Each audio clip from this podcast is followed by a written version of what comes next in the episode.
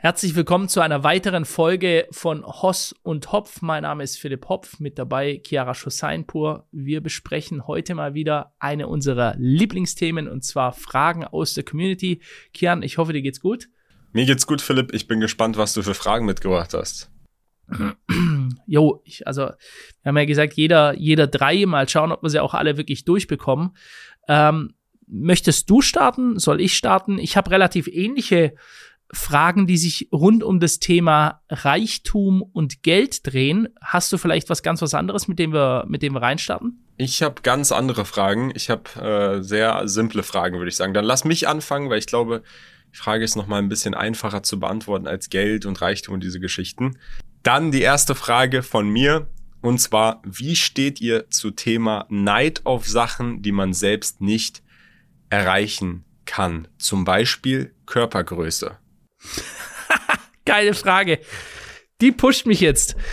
Gut, also Neid, wenn ich das jetzt richtig interpretiere, dass du neidisch bist auf etwas, das du nicht haben kannst. Also nicht nur irgendwie, keine Ahnung, ich bin neidisch auf dem sein Ferrari, aber den könnte ich mir ja selber auch erwirtschaften, um quasi das gleiche zu haben wie der. Diese Art von Neid gibt's natürlich. Und dann gibt's Neid, weil man etwas hat, das quasi, wenn man so möchte, Gott gegeben ist. Beispielsweise die Körpergröße. Ich meine, auch da gibt es heutzutage medizinische Möglichkeiten, die, die ich aus meinem beschränkten Wissen äh, ablehnen würde, weil ich schon mehrmals jetzt gehört habe, Leute, die sich quasi ihre, durch ihre Beinknochen, die haben verlängern lassen und so, die sind dann komplett am Arsch danach, weil sie einfach ein paar Zentimeter größer sein wollen. Ist mit sehr hohen Risiken verbunden. Aber sag du mal, Kian, ich finde es ja ein lustiges Thema. Das Thema Neid ist sowieso ein lustiges Thema. Ähm, ja, für mich Schlagwort destruktiv. Zu neiden ist eine negative Emotion. Du beneidest jemanden. Ja? Das ist, steht auch übrigens in jedem heiligen Buch drin. Egal ob Tora, Koran, Bibel. Ähm, Neid ist einfach eine sehr, sehr negative Sache, die nachher den, der beneidet, mehr schadet als dem, der beneidet wird. Ja? Es gibt ja durchaus Leute, die, die, die können nichts Gutes über dich sagen, weil sie dich beneiden. Ich würde sogar sagen, Neid und Beneiden ist Volkssport in Deutschland. Ähm, ja, mach mal du, Kian, bevor ich hier richtig reinstarte. ich, ich sag mal so, ich kann's irgendwo vielleicht nachvollziehen. Ich weiß aber nicht, ob Neid der richtige Begriff ist. Wenn man wirklich von Neid, Neid spricht, dass man negative Emotionen gegenüber einer Person hat, nur weil diese Person etwas anderes hat, was man nicht haben kann. Ganz simpel gesagt, Philipp. Ich glaube, es gibt viele Menschen, die nicht nur auf Körpergröße neidisch sind, sondern auch auf Hautfarben. Global gibt es bestimmt viele Menschen, die sagen, oh, ich wäre aber gerne weiß ich wäre, ich würde gerne so aussehen. Ich wäre aber gerne, ich würde gerne so das, aussehen. Ja. Würde ich schon sagen, Philipp. Ich glaube, ähm, ja, mag sein. Auf jeden mag Fall. Sein. Also ich, ich dachte jetzt, dass das Feindbild der westlichen Welt ist ja jetzt gerade der alte weiße Mann. Ja, also so aus dem linken Spektrum ist doch immer so der Weiße, der ist für alles verantwortlich. Äh, deswegen weiß ich jetzt gar nicht, ob das so geil ist, äh, weiß zu sein oder nicht mehr en vogue aktuell ein Fabelwesen beispielsweise zu sein oder äh, ich weiß, ich glaube, es hängt davon ab, wo du bist. Erstmal, ich hänge davon, ich hänge ganz stark richtig, davon ab, ja. wo du bist. Aber grundsätzlich hast du ganz klar Klassifizierung von Menschen in gewissen Teilen der Welt, wo nach Hautfarbe bist du mehr wert, bist du weniger wert. Und da bin ich mir sicher, dass die Menschen, die dort wohnen, dann sagen, ich hätte gerne die Hautfarbe, die hier priorisiert wird oder am besten, am höchsten angesehen wird. Aber da dann neidisch zu sein, ich sehe es halt relativ logisch oder habe es immer relativ logisch gesehen, auf etwas neidisch zu sein oder ein negatives Gefühl gegenüber etwas zu haben, was man physisch nicht ändern kann, ist verschwendete Energie. Es ist eine verschwendete Absolut. Energie so in, in, in der Form, dass man erstens nichts daran ändern kann und zweitens die Energie in Dinge wandeln könnte, die vielleicht etwas Positives beitragen. Zumal Dinge, die du eh nicht ändern kannst, wie beispielsweise, dass Bäume grün sind und äh, in Jahreszeiten dann die Blätter abfallen, da kann man sich halt jetzt hinsetzen, drüber aufregen und sich dann den Tag vers versausen, weil man ja, weiß ich nicht, die Bäume mag, wenn sie orangene Blätter haben und nicht, wenn sie grün sind oder umgekehrt. Aber wenn man nichts dran ändern kann, dann bringt es nichts. Dann sollte man sich einfach gar nicht erst damit beschäftigen, sondern das so akzeptieren, wie es ist und das Positive daran sehen. Das ist so meine Ansicht, aber es ist vielleicht ein bisschen leichter gesagt als getan in vielen Hinsichten. Am Ende des Tages für jeden Nachteil, den man hat, den man denkt, den man hat. Es gibt viele Leute, die sagen, ich bin nicht groß genug. Heute ist jeder 1,86, 1,90, ich wäre auch gerne so groß. Oder ich bin, weiß ich nicht, ich habe eine große Nase, ich habe eine kleine Nase, ich habe kein glattes Haar. Ich hätte gerne, das war zum Beispiel bei mir so, als ich jünger war, wollte ich äh, ganz früher diese Justin Bieber Frisur haben, als ich so 10, 12 war, ging aber mit meinen Haaren nicht ich hätte gerne diese Haarstruktur. Für jeden negativen Nachteil, den ihr jetzt erstmal denkt, den ihr habt, wo ihr dann neidisch auf andere Leute seid, habt ihr einen anderen positiven Vorteil. Vielleicht seht ihr den erstmal nicht, vielleicht seht ihr den irgendwann später, aber am Ende werdet ihr ihn auf jeden Fall sehen. Und wie gesagt, es bringt nichts, die negative Energie darauf zu wenden, was man nicht hat, sondern eben positive Energie darauf, was man hat. Ja, das ist ganz richtig. Also jetzt mal davon abgesehen, wie leicht das ist oder nicht, Neid ist ein destruktiver, ein destruktives, dummes Gefühl, ja. Und da wir immer wieder sagen, dass du alle Gefühle und dein, deine Umgebung selbst beeinflussen kannst, kannst du auch das beeinflussen, ob du dich dem hingeben möchtest oder nicht. Und ich weiß noch bei meiner Großmutter, die ist jetzt seit vielen, vielen Jahren gestorben, also väterlicherseits, da hing früher in der Küche so eine alte, so ein Porzellanbild, ja, also ein Bild, wo in Porzellan reingeschrieben worden ist. Und da stand ein Spruch drauf, an den ich mich noch heute erinnere. Ich, ich tue ihn jetzt mal so ungefähr wiedergeben. Äh, lieber Gott, gebe mir die Kraft, die Dinge zu ändern, die ich selber beeinflussen kann, und die Gelassenheit, die Dinge zu akzeptieren, die ich nicht beeinflussen kann. Und ich denke, genau das äh, ist so die Essenz Perfektes der ganzen Zitat. Sache. Also ob du jetzt, ja, ob du jetzt quasi kleiner bist oder, also ein witziges Beispiel. Mein Bruder, der ist, der lebt ja in Texas. Seine Frau ist eineinhalb Köpfe kleiner oder zwei Köpfe kleiner als er. Sie ist also eher kleiner und er ist zwei, ganz knapp 1,99. Ja, so. Äh, ich müsste die jetzt mal interviewen. mein Bruder sagt manchmal, wenn er, wenn wir früher quasi, wenn wir abends aus waren, wir waren im Club, dann hat er immer gesagt, und dann hatte, hatten wir einen anderen Freund von uns, der Mark, und die waren beide solche riesige Hühnen, ja. Und dann haben die immer gesagt, teilweise ist echt komisch, du fühlst dich da komischer, weil Du läufst quasi durch eine Menge durch und dein Kopf ist über den Köpfen von allen anderen. Und alle, alle Leute beobachten dich, alle glotzen dich an, weil du so groß bist. Also jetzt kann der eine, der kleine ist, sagen, oh, ich wäre so gerne größer. Mein Bruder hat immer gesagt, er ist überall aufgefallen, weil er halt so eine, von seiner Statur her einfach größer war. Und er sagte auch immer ganz witzig, wenn sich zwei Große getroffen haben, dann haben sich denen ihre Blicke immer so mit einem, wie, kennst du so einen Motorradfahrergruß? Motorradfahrer geben ja, wenn sie sich, äh, wenn sie aneinander vorbeifahren, so eine Art Gruß. Und so die Großen haben dann auch immer genickt, weil sie beide wussten, wie krass es ist, einfach so groß zu sein. Ja? Und ähm, und, und das sind so Sachen, aber die kannst du nicht beeinflussen. Also die sich damit schon zu beschäftigen, ich bin jetzt neidisch. Neidisch ist ja, dass du quasi negativ gegenüber eine andere Person denkst. Das ist ja das Wichtige, dass das betont wird. Du denkst negativ von einer anderen Person, weil die einfach irgendwas hat, was du willst. Ja, und was kann die denn bitte dafür? Ja, also entweder tu, was in deiner Macht liegt, um das zu ändern. Das wäre irgendwie materiell, Erfolg, eine Beziehung, whatever. Das kannst ja alles beeinflussen. Ja, wenn du, wenn du, du ein Dickerle bist und der andere hat ein Sixpack oder so, das ist doch beeinflussbar. Das kannst du doch selber machen. Ja, äh, wenn du sportlicher sein willst, das ist alles, es ist so viel im Bereich des selbst beeinflussbaren. Und dann sind eben manche Dinge Gott gegeben, die nicht beeinflussbar sind, wie deine Körper Körpergröße, wenn du, äh, wenn du wenn du ausgewachsen bist und du sagst es vorher, Kia Nase, du kannst ja deine Nase äh, operieren lassen, wenn du, wenn du möchtest, dass sie dann, dass sie dann anders aussieht. Da gibt's ja heute wunderbare Möglichkeiten, äh, sich in, in jeglicher Form zu verändern. Also auch das, auch hier gibt es mehr Bereiche, der Veränderungen, die man nutzen kann. Genau, also erstmal, ich finde dein Zitat sehr gut. Das, was du ändern kannst, ändere es. Das, was du nicht verändern kannst, sei gelassen damit, geh damit um und akzeptiere es. Ich würde da mal vielleicht zwei Real-Life-Beispiele drauf anwenden. Eins für Männer, eins für Frauen.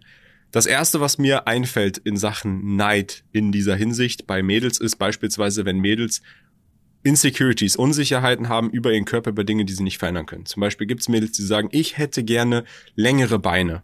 Ich hätte gerne dünnere Waden. Das sind ja so Bereiche, die kann man nicht ändern. Ich hätte gerne, dass mein Bauchnabel anders aussieht oder dass meine Knie anders aussehen oder was auch immer es dafür verrückte Dinge gibt oder dass meine Haare länger, länger sind und eine andere Struktur haben.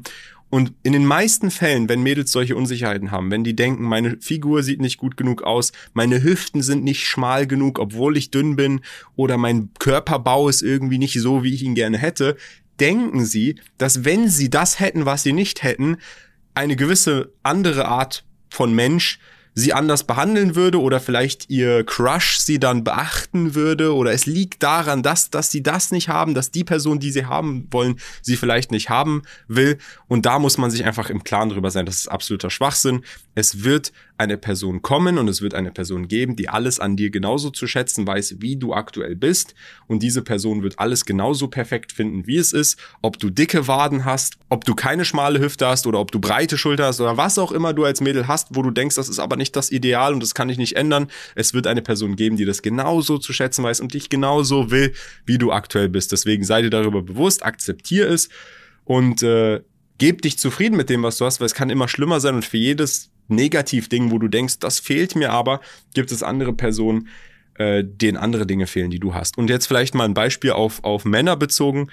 Vielleicht auch eins, worauf, wo ich ein bisschen äh, relaten kann in dem Sinne. Als ich früher mit 16 ins Gym trainieren gegangen bin, was war das? Ich glaube FitX oder ähm, McFit oder so. Da gab es jemanden, der hat zum gleichen Zeitpunkt wie ich mit dem Training angefangen und der hat einfach mit seiner Genetik so krass Muskeln aufgebaut, hat so viel Müll gegessen, viel mehr ungesundes Essen als ich, hat nie Fett zugenommen.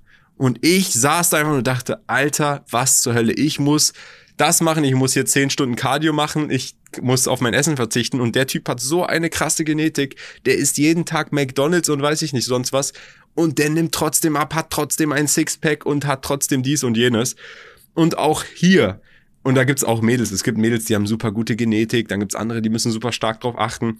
Für jeden Nachteil, den ihr denkt, den ihr habt, habt ihr einen anderen Vorteil. Auch wenn dieser Vorteil sich erstmal nicht abbildet. So die Person, die jetzt vielleicht einen guten Kreislauf hat, kann sein, dass die irgendwann keinen guten Kreislauf mehr hat und dann gar nicht mehr in der Lage ist, überhaupt gesund sich zu ernähren, was dann nicht nur Folgen auf das körperliche Erscheinungsbild irgendwann haben wird, wenn der Kreislauf nachlässt mit dem Alter, sondern auch auf das gesundheitliche Abbild, auf die Tätigkeiten, auf die Habits, auf die Gewohnheiten, auf die Routinen, während ihr, wenn ihr den harten Weg erstmal gehen musstet, in Anführungsstrichen, dann Dinge gelernt habt, Skills errungen habt, die euch ein Leben lang weiterhelfen. Deswegen seht immer nicht nur das Negative in der Situation, sondern für jedes Negativ gibt es auch ein Positiv in diesen Eigenschaften.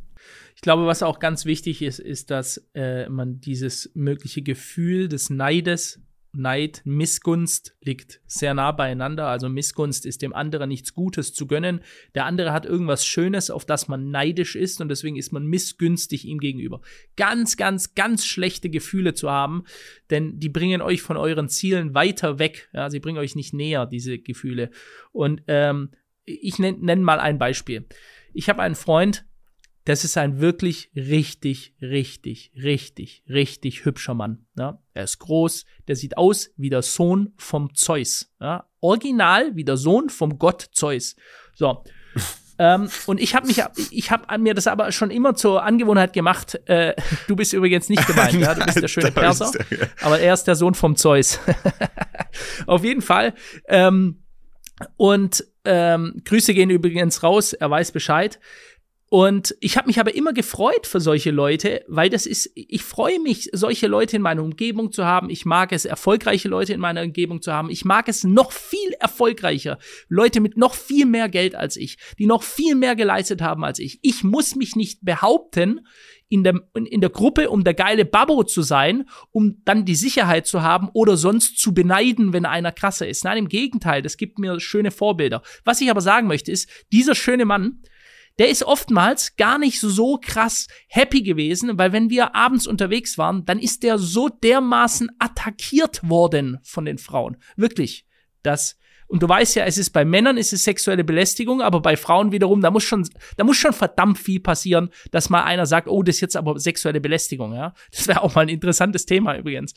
Äh, so die, wie, wie sehr hier Unters Unterschiede gemacht wird, obwohl wir eigentlich immer gleich sind. Auf der einen Seite kann eine Frau dir mehr oder weniger, jetzt sage ich jetzt mal, an die Eier langen und der, der Mann sagt halt irgendwie, öh, was war das jetzt gerade? Aber der würde jetzt nicht zur Polizei gehen und sofort der Anzeige erstatten, die meisten, ja. Wiederum auf der, wenn es umgekehrt wäre, dann ist schon richtig gefährlich. Ja, auf jeden Fall, dieser Typ, ey, der ist von Weibern angequatscht worden, die wirklich auf penetranteste Art und Weise. Und ich habe auch da gemerkt, das hat ihn, das hat ihn oftmals oder teilweise überfordert. Es war einfach too much dann. Er hatte da keinen Bock mehr drauf. Und andere Leute, die haben ihn so krass beneidet um sein Aussehen.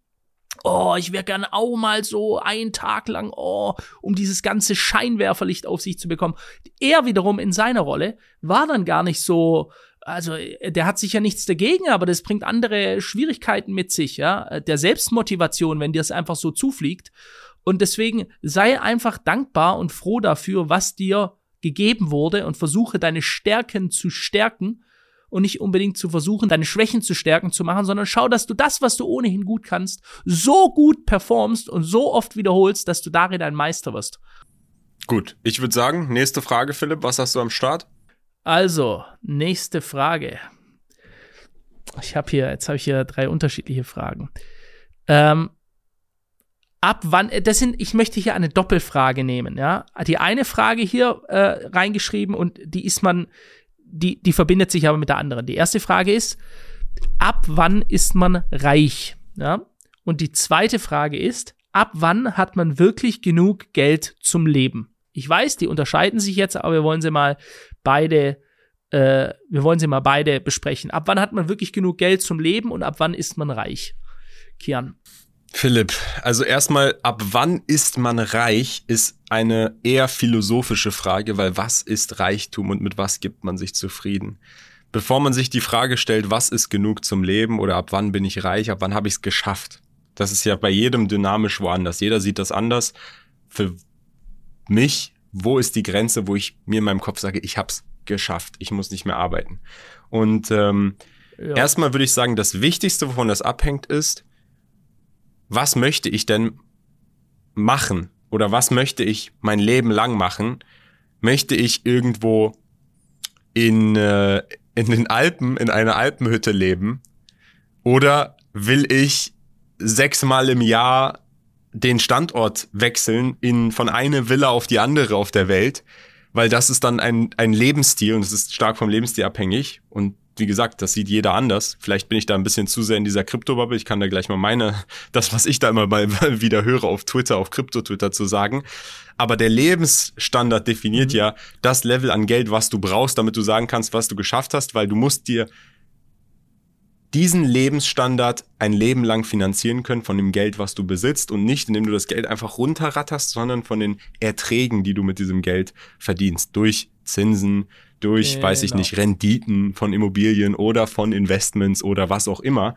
Und ähm, das ist das Wichtigste. Das heißt, man hat es erst dann geschafft, wenn man in der Lage ist, oder man ist dann erst reich, wenn man in der Lage ist, und ich glaube, die Antwort siehst du genauso, aus den Erträgen, die man mit seinem Geld erwirtschaftet, sein Lebensstil so aufrechtzuerhalten, sein Leben lang. Und dann wird's aber nochmal deutlich komplexer, wenn man sein Lebensstil anheben möchte wenn man dann sagt, nee, das ist mir aber nicht genug, jetzt auf dem Level zu sein ein Leben lang, sondern ich will dann auch immer stetig An Anhebung haben, dann muss man ja noch mehr Geld verdienen, dann hat man es eigentlich nie geschafft in dem Sinne. Dann gibt es kein geschafft. Wenn du, wenn du jedes Mal, wenn du das nächste Ziel erreichst, direkt das nächstgrößere setzt, dann kannst du nie sagen, ja, jetzt habe ich es geschafft, weil dann hast, was hast du denn dann geschafft? Wo, wo, wo bist du dann reich? So ist es. Also hast du es geschafft? Ich. Philipp, hast du es geschafft? Ich habe es auf keinen Fall geschafft. Ich habe es auch noch nicht geschafft. So, also, aber das ist doch völlig aber, normal. Ich sage aber, dir, wenn du einen Milliardär fragst, der irgendwie 40 ist oder so und sag, und du sagst ihm, hör doch auf zu arbeiten, du hast doch geschafft, du hast doch geschafft. Warum hört der nicht auf? Weil der denkt nicht so, ich hab's doch geschafft. Der hat andere jetzt Ziele. Mache ich, jetzt hole ich, schenke ich mir meinen Kaffee. Der hat andere ein. Ziele und die Frage ist, ob das was Gutes Ziele. ist. So das ist weiß es, ich ja. nicht, aber bevor ich sage, ich habe es nicht geschafft, in meinen Augen habe ich nichts, ich habe es nicht geschafft dahingehend, wo ich hin möchte, weil ich andere Ziele habe, die anderes Kapital erfordern. So aber in den Augen von dem Großteil der Menschen auf dieser Welt, nicht nur in Deutschland. Vor allem, die Schwelle ist ja deutlich, deutlich geringer. Wenn du in Indien 100.000 Euro Gesamtvermögen hast, was die meisten Menschen äh, haben werden in Amerika beispielsweise, weil deren Hausmortgage allein 100k ist, dann haben die das ein Leben lang geschafft, dann haben die ausgesorgt. In Deutschland ist dann die Schwelle vielleicht noch mal eine andere geschafft, dann äh, ist die Schwelle oder das Ziel von den meisten, ich will Millionär sein, aber äh, auch wenn ich in den Augen der meisten Menschen es wahrscheinlich schon geschafft habe mit meinen jungen Jahren, in meinen Augen und mit den Zielen in dem Kontext, den ich habe, habe ich es nicht geschafft. Aber, Philipp, du, bei ja, dir ist es ja. ja wahrscheinlich genauso. Lass uns doch mal versuchen, wirklich hier ein paar Zahlen zu nennen. Was glaubst du zahlentechnisch? Ich kann dir mal aus, aus der Krypto-Twitter-Bubble sagen. Es ist nicht meine Ansicht, das sage ich hier vorab direkt, aber auf Krypto-Twitter ist wirklich die Inflation, die merkt man da. Weil die Leute haben manchmal so Konversationen, wo die darüber sprechen, Millionär zu sein ist nicht mehr dasselbe. Eine Million vor fünf Jahren ist jetzt wie zehn Millionen. Es geschafft zu haben sind jetzt 100 Millionen. Was absolut verrückt ist. 100, es geschafft zu haben sind 100 Millionen ist ich glaube nicht, dass man 100 Millionen zum Leben braucht, wenn man einfach nur wirklich ein schönes Leben leben will. Aber das kommt halt, wie gesagt, aus einer Blase, wo es nur um Finanzen und Krypto und Tausenden von Prozenten an Renditen und diesen Geschichten geht. Deswegen, Richtig. aus deiner Sicht, Philipp, was glaubst du denn, wie viel ist so die Summe, wenn man davon ausgeht, man möchte nur von den Renditen leben, man möchte wirklich alles beiseite legen und man kann ein wirklich gutes Leben mhm. in Süddeutschland leben? Also, okay, das ist jetzt, okay, das hast du das sehr genau definiert in Süddeutschland und auch ein gutes Leben, da bin ich der komplett falsche Ansprechpartner. Komplett falsch. Und ich glaube, du bist es auch, um das so zu definieren, weil ich würde sagen, äh, äh, dass, äh, keine Ahnung, gewisse Bereiche, äh, die bei mir monatliche, einfach ganz normale monatliche laufende Kosten sind, sind deutlich mehr als ein anderer in seinem Monat verdient überhaupt, ja. Äh, und ich glaube, äh, bei dir müssen wir da noch nicht mal in die Richtung nachfragen, weil das ist dann schon mehr als zehn Leute verdienen, ja. Deswegen, das ist ein schlechtes Beispiel. Aber ähm, nehmen wir mal einfach, um mal eine gewisse Formel zu finden.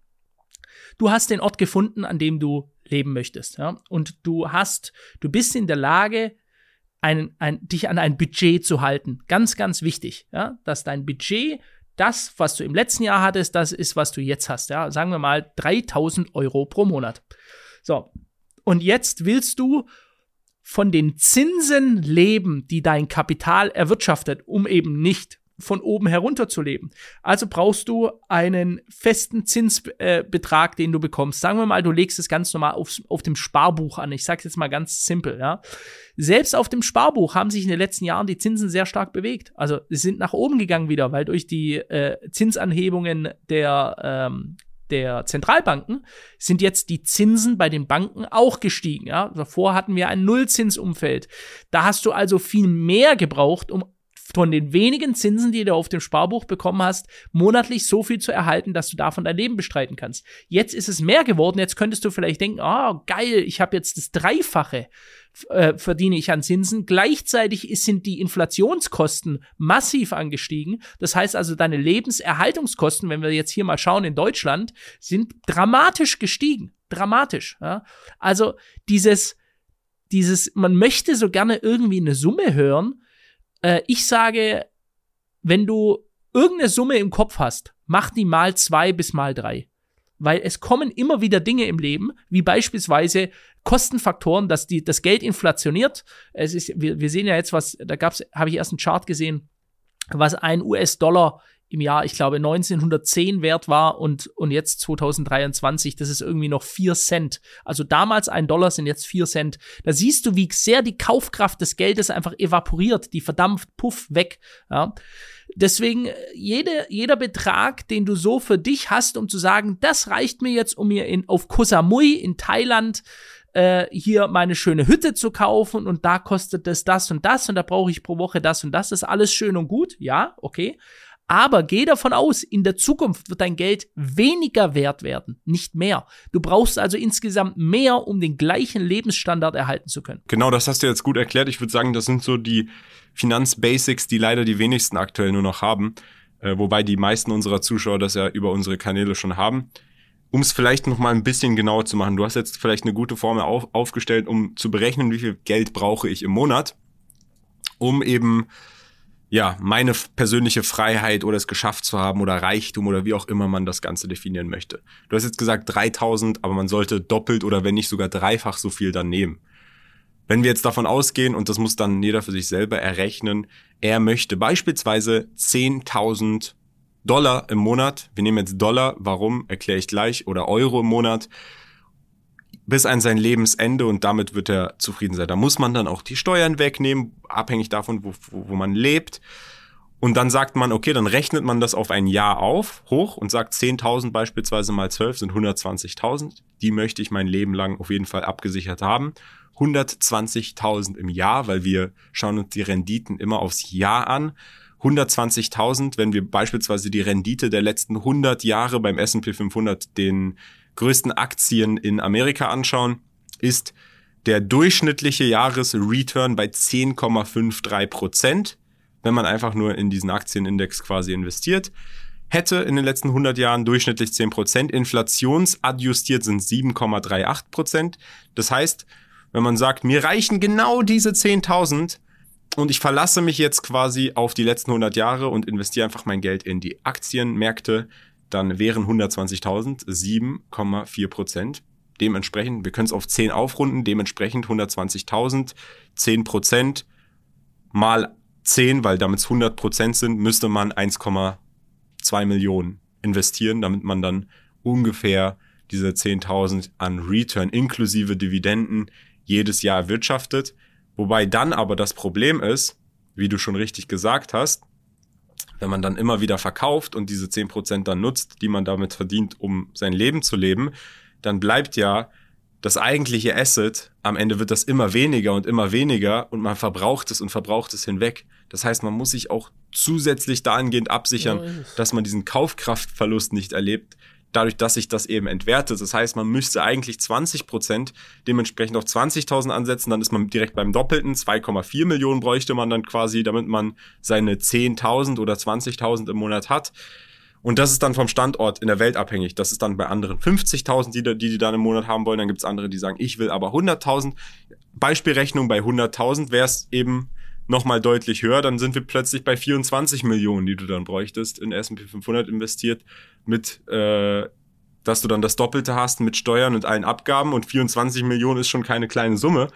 Und äh, ja, da merkt man, das ist äh, sehr, sehr variabel dahingehend, was man denn dann sagt, wie will ich mein Lifestyle leben. Und der ändert sich auch. Das muss man auch wissen. Für viele Menschen ist das nicht, keiner ist auf einer konstanten Konstante oder die wenigsten auf einer Konstante und sagen, das ist das, was ich die nächsten 50 Jahre so machen will. Es kann sich ja auch ändern. Ähm, deswegen ist das ein sehr, sehr, ja, schwieriges Ding zu definieren. So ist es, ja. Ähm, also du musst später mal genau erklären, was genau man da so macht von Lebensstil, um 100.000 jeden Monat zu brauchen, die verbraucht werden. Äh, da bin ich schon gespannt darauf. Ähm, aber ganz klar, es gibt Leute und es gibt Gegenden, es gibt Leute, die gehen nach, ich, ich sage jetzt irgendwie mal Panama oder äh, Panama ist sogar relativ teuer, aber die gehen irgendwo hin, wo es noch nicht so teuer ist, nach Georgien vielleicht oder nach, ach, keine Ahnung, Thailand. Ja, in Thailand ist es definitiv, außer jetzt in Bangkok, nicht so teuer wie bei uns. Du kannst Lebensmittel viel günstiger einkaufen und so weiter. Mieten sind viel geringer. Ähm, es ist halt bloß diese ab wann, und jetzt wenden wir uns mal wieder der, der Frage zu, ab wann ist man reich, Kian? Ab wann ist man denn eigentlich reich? Was ist Reichtum? Was ist Reichtum? Ist Reichtum eine Sache per Definition? Ich, ich mag dieses Wort Reichtum, ist zwar nett und so, es ist, aber für mich ist Wohlstand wohlhabend zu sein, mehr die Definition, weil das eine innere, eine innere Zufriedenheit auch ähm, mit sich bringt. Ja? Also reich zu sein ist schon ein, teilweise ein bisschen was Obszönes. Ja, du bist reich, das Geld quillt dir aus deinen Hosentaschen heraus. Ja, egal wo du suchst bei dir, es kommt überall die Kohle rausgeflogen. Das ist so das, was ich mit reich verbinde. Ja, das ist quasi, du fährst durch eine Straße und Dagobert sagst, das, Duck. das und das, genau Dagobert Duck. Ja, das, das und das Gebäude, das gehört mir. Ja, das ist Reichtum. Ähm, und dann gibt es Wohlstand das ist, dass du wohlbegütert bist, ja, also eine wohlhabende Person ist, das ist eigentlich das, was man anstreben sollte, die innerlich zufrieden ist mit dem, was sie hat, die, äh, äh die äh, sich das leisten kann, was sie möchte, die Optionen hat, ja, Optionen zu haben, ist ganz, ganz wichtig, die also sagt, morgen wenn ich morgen sage, Mensch, geil, jetzt hat so viel gerade geschneit in den Alpen, ich habe jetzt Bock, morgen Skifahren zu gehen, das taugt mir jetzt richtig, dann mache ich das einfach. Ja? Ich muss mir dann keine Gedanken machen darüber, was kostet das jetzt? Ja? Die Fragen, die sich wahrscheinlich die allermeisten Leute stellen müssen, sondern du, du stellst dir nur die Frage, wo buche ich mir ein Hotel, wo leihe ich mir meine Skier oder habe ich sie dabei und zack, ich gehe los. Das ist Freiheit, die, äh, das ist, wenn du so willst, Reichhaltigkeit des Lebens, wenn du das machen kannst, ja. Dass du sagst, wow, geil, ich habe da so einen äh, Bericht übers Paragliden irgendwo gesehen oder so und äh, ich kann mir jetzt morgen ein Flugticket kaufen. Es ist scheißegal, was das kostet, ja. Äh, ich mache das einfach. Also die Optionen zu haben, äh, traveln zu können, äh, zu reisen, zu, Dinge zu erleben, zu sagen, wenn ich, ich bin ja ganz krasser Skifan, ich, ich liebe es, ich träume im Sommer davon, wenn es wieder Schnee hat auf der Piste, ja, dass ich einfach sagen kann, so oft es nur irgendwie geht, wenn es zehnmal ist, dann gehe ich Skifahren. So. Und das ist es, was ich jedem, und das kann von jedem erreicht werden, ja, losgelöst von Reichtum und diesen ganzen Gedanken ist die finanzielle Freiheit, Optionen zu haben, das zu tun und zu lassen, was man machen möchte. Das ist es, was angestrebt werden sollte. Absolut sehe ich genauso. Und ich glaube, da gibt es auch, wie du gerade schon gut definiert hast, gibt zwei auf jeden Fall verschiedene Levels da weil dieses obszöne Reich, dass du wirklich Exzessgeld hast und einfach machen kannst, was du willst, wann du willst, aber nicht nur in dem Ausmaß, in dem du das gerne willst, sondern in dem bestmöglichen Ausmaß, das überhaupt global auf globaler Scale verfügbar ist. Das würde ich dann auch wirklich als richtig, richtig reich bezeichnen und nicht nur äh, ja jemand, der Wohlstand hat. Ich glaube, für die meisten Menschen mit europäischen äh, Standards, um mal wirklich auch hier Zahlen zu nennen, wird vermutlich ein Vermögen irgendwo, geht schon bei einer halben Million bis maximal drei, vier, fünf Millionen Gesamtvermögen ausreichen, damit sie ein Leben lang auf dem, auf ihrem Lebensstil wohlhabend sein können, dahingehend Sicherheit zu haben in ihrem Leben, immerhin reisen zu können, wo sie wollen, von ihrem Geld leben zu können, in einem, äh, in einem guten Haus leben zu können, vielleicht sogar einen zweiten Standort irgendwo auf der Welt zu haben, einen Urlaubsstandort zu haben. Ich glaube, das ist irgendwo in diesem Bereich. Wie gesagt, Untergrenze, können wir sagen, 500.000. Natürlich kann man das immer weiter schmaler runterdrücken. Also ich finde das, finde das, ich finde eine halbe Mille finde ich, finde ich schwierig. Ich meine, gut, jetzt werden Leute sagen, klar, was weiß ich, in Bulgarien Na, oder so. Ja, ja, ja, klar, aber du sagtest European Standard. Also ganz klar, wenn wir es global sehen und da gibt's mit Sicherheit äh, ah, wo habe ich da erst irgendwas gesehen? Äh, irgendwo in Südamerika konntest du da geile Hütten äh, mieten, irgendwie am Meer direkt traumhaft mit Palmen und die haben irgendwie 100 Dollar oder so im, im, äh, im Monat gekostet. Ja? Also klar gibt's das, natürlich. Okay, europäische Standards in Deutschland, wenn wir jetzt nach Deutschland schauen, gut, wenn du nach München gehst, da ist ja jeder, dem eine Wohnung gehört, ist ja schon Millionär, weil diese Wohnung schon mindestens eine Million kostet da muss man dann auf jeden Fall schon mal mehr als eine Million haben, weil damit man überhaupt in einer Wohnung, ne, zwei, zwei drei Zimmer Wohnung irgendwo wohnen kann, muss man ja schon Millionär sein. Ähm, dann ist es, dann ist man da bestimmt schon bei zwei bis fünf auf jeden Fall mindestens.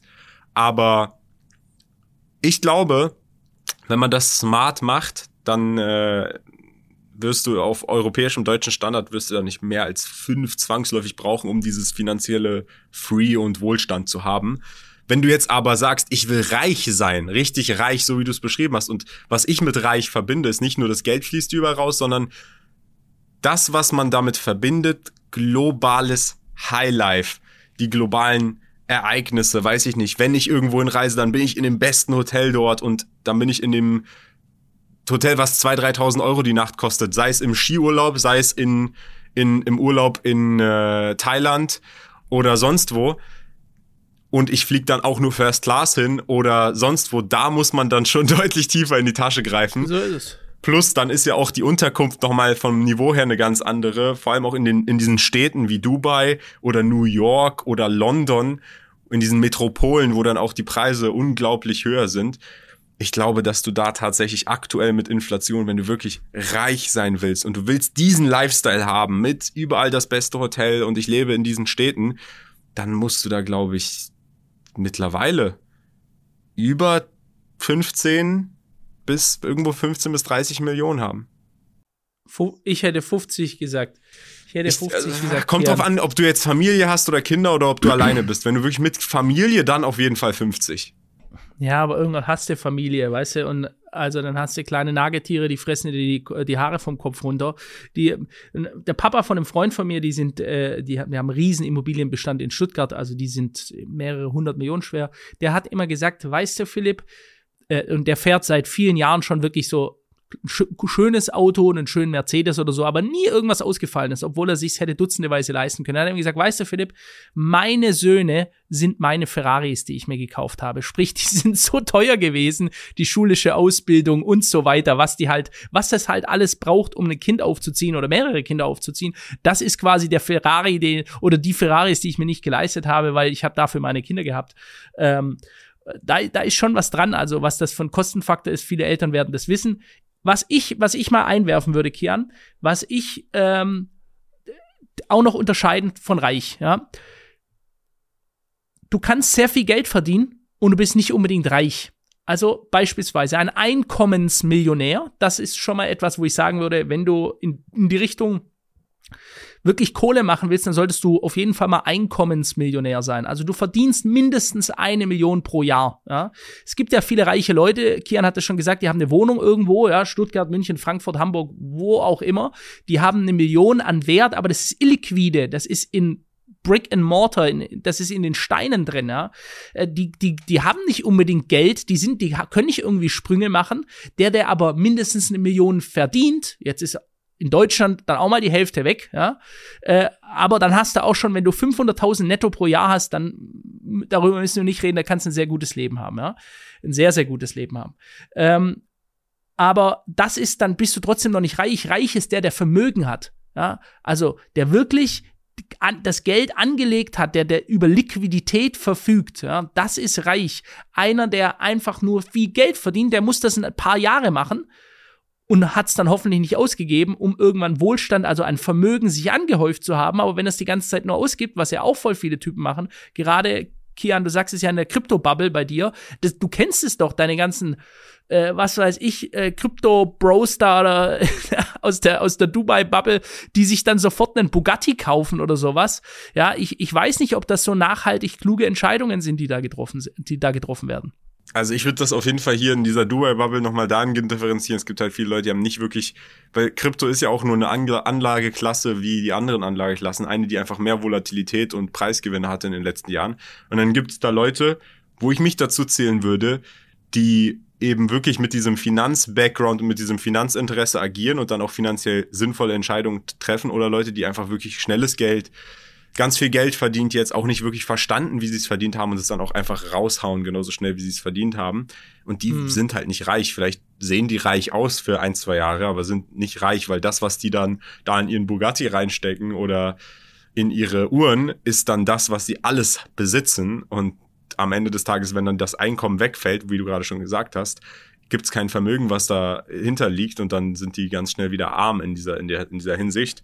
Also reich ist wirklich, wie du schon gesagt hast, jemand, der nicht reich aussieht, sondern wirklich reich ist in der Form, dass er liquide Assets hat, aus denen er seine Renditen verdient, mit denen er sich dann diesen obszönen Lifestyle ähm, ja, leben kann. Und das sind, glaube ich, die wenigsten.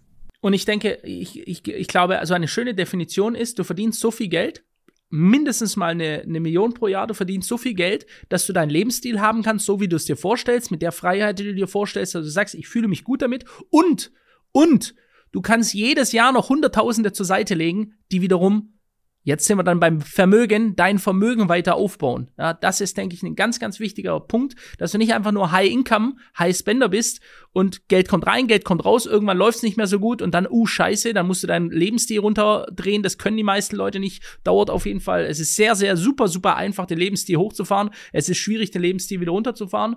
Ähm, ja, das ist mal so eine Definition, wie wir uns angenähert haben. Schreibt es gerne mal in die Kommentare rein, was ihr, ihr darüber denkt. Und, und sorry, wenn das vielleicht aus für manche Leute out of the world klingt, was äh, entweder Kian oder ich da sagen. Wir geben das aus unserer eigenen Perspektive wieder.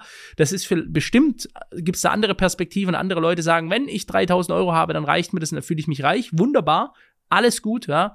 Ähm, da gibt es keine Bewertungen oder so. Es gibt auch kein richtig und kein falsch. Es gibt nur zwei Männer, die hier ihre Erfahrungen wiedergeben. Ja. Genau. Und vor allem auch diese Bubbles, die dann sagen, mit 100 Millionen bist du immer noch nicht reich. Darüber sprechen wir hier im Podcast. Wir geben unsere Meinung wieder. Heißt nicht, dass wir es zwangsläufig so sehen. Und es heißt auch nicht zwangsläufig, dass Philipp und ich, wenn wir davon sprechen, haben wir es selber noch nicht geschafft. Nein. Ich sehe mich noch nicht als da wo ich sage, ich habe es geschafft, weil meine Ziele einfach andere sind. Das heißt nicht, dass ich sage, oh, ich hätte aber gerne unbedingt noch den Privatjet stehen und deswegen habe ich es noch nicht geschafft, weil den kann ich mir nicht leisten, den kann ich mir erst leisten, wenn ich 100 Millionen habe. Das ist nicht zwangsläufig dahingehend getrieben und das ist auch nicht das, was wir hier porträtieren wollen, sondern wir wollen über eine realistische Einschätzung von dem, was ist heute reich, wie definiert man dieses Reich, sollte man das überhaupt so definieren oder sollte man das über seinen persönlichen Weg für das, was man als Freiheit benötigt, definieren?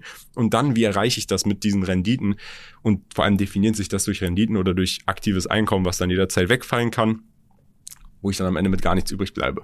So, darüber haben wir jetzt gesprochen, auch genau. wenn in einem vielleicht extremeren Ausmaß, das ist die Essenz, um die es hier eigentlich gehen sollte. Nicht darum zu sagen, oh, du brauchst 100 Millionen, um reich zu sein oder was auch immer schreibt uns bitte sowieso mal wieder Fragen rein. Ja? Ganz, ganz wichtig. Wir brauchen eure Fragen. Ihr seht ja, wir sprechen sie immer wieder an. Wir sprechen sie durch. Wir finden es super interessant. Schreibt uns eure Fragen rein und wir werden sie in den nächsten Folgen auch wieder diskutieren. So, Kian, super. Schön war's. Danke fürs Zuhören, Freunde. Bis zum nächsten Podcast. Ciao.